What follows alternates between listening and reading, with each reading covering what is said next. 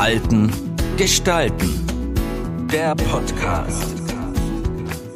Ziele erreichen mit Winfried Neun. Thema heute: Digitalisierung im Krankenhaus. Heute zu Gast Herr Ulrich Hornstein, Geschäftsführer der Klinikenkreis Mühldorf am Inn GmbH. Hallo zusammen, herzlich willkommen zu einer neuesten Ausgabe des Podcasts Verhalten, Gestalten, Ziele erreichen mit Winfried Neun. Heute habe ich für euch etwas ganz Besonderes. Ich habe einen wirklich echten, kompetenten Praktiker und Insider, wenn es um die Frage geht, wie man Verhalten gestalten kann in einem Krankenhaus, also sprich bei Pflegern, Pflegerinnen, bei Ärzten und manchmal auch bei den Patienten. Zu Gast bei mir heute ist Herr Hornstein, Geschäftsführer der Klinik in Mühldorf am Inn und er ist seit 15 Jahren im Gesundheitswesen tätig, davon sieben Jahre als Geschäftsführer. Hallo, Herr Hornstein. Hallo, Herr Neun. Herr Hornstein, lassen Sie uns einfach gleich mal einsteigen in eine zentrale Frage und zwar, was ist denn das für ein Klinikum, wo Sie arbeiten? Ja, also unsere Klinik besteht aus zwei Standorten, am ersten Standort Mühldorf, dem größeren Standort, steht die Akutklinik. Dort machen wir, da wir ein Grund- und Regelversorger sind, Chirurgie, innere Wirbelsäulenchirurgie, Urologie und so weiter, was im Kreis benötigt wird. Und an einem zweiten Standort in Haag, das ist unser Zentrum für Altersmedizin. Dort haben wir eine Geriatrie und ähm, eine Neurologie mit Schwerpunkt Parkinson. Wunderbar. Wie viele Patienten haben Sie da im Durchschnitt? Im Durchschnitt haben wir so 18.000 Patienten im Jahr. Boah, das ist ja schon ganz schöne Menge. Und da ist natürlich auch wichtig, dass die Mitarbeiter, die diese Patienten betreuen, ein entsprechendes Verhalten zeigen oder sagen Sie, Verhalten der Mitarbeiter ist kein Erfolgsfaktor. Wie stehen Sie denn da dazu? Also das Verhalten der Mitarbeiter, gerade in einem Krankenhaus oder allgemein in einem Dienstleistungsgewerbe, ist extrem wichtig. Ich glaube sogar, dass das Verhalten der Mitarbeiter oder mit dem Verhalten der Mitarbeiter steht und fällt der Erfolg einer Klinik. Mhm.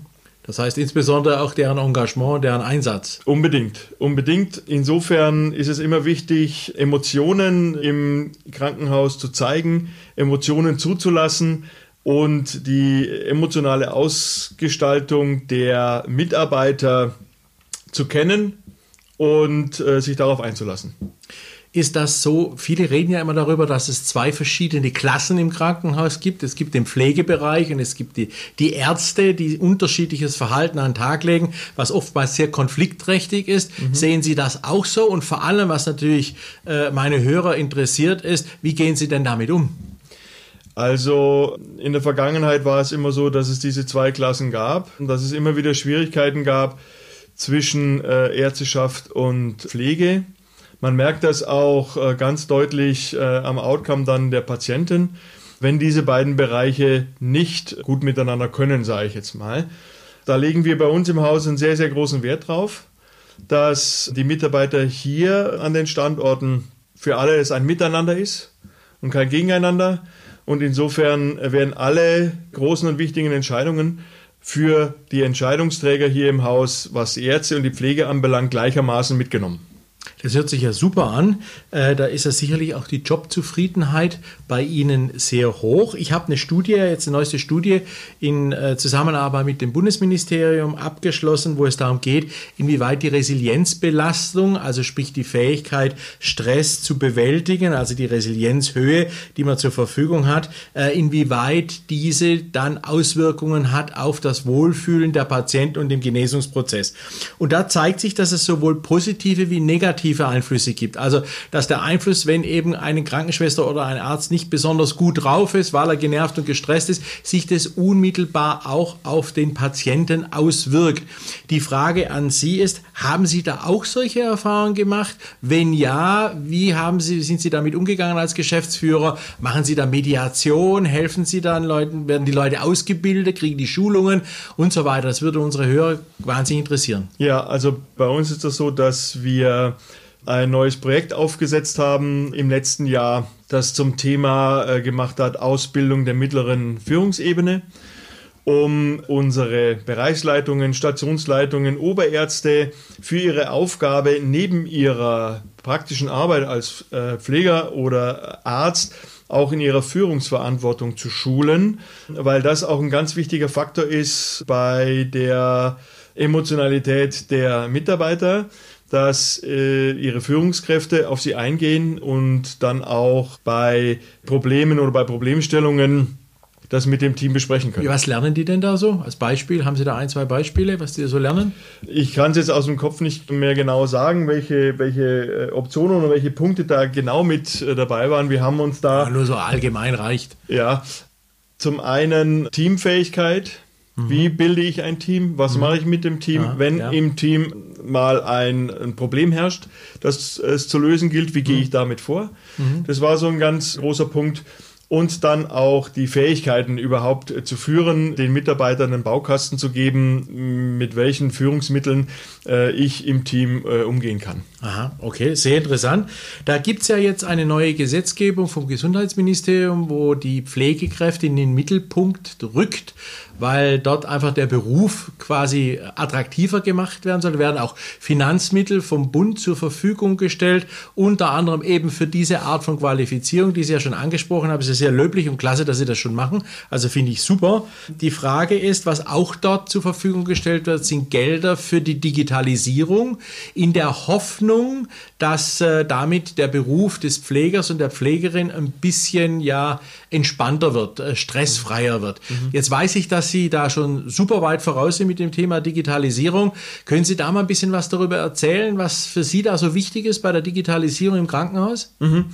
Also wir haben uns diesem Thema ja schon lange ähm, gestellt und seit anderthalb Jahren sind wir da voll in den Projekten drin und wollen eigentlich Mitte nächsten Jahres zu 85 oder 90 Prozent das Haus digitalisiert haben am Anfang, wie das immer so ist, erst säen, dann ernten, ist dieses Projekt natürlich äh, sehr, sehr schwierig angelaufen, weil zunächst natürlich viele Informationen, viele neue Produkte im Haus Anwendung fanden, mit denen die Pflegekräfte und natürlich auch die Ärzte äh, mit zurechtkommen müssen. Die müssen geschult werden.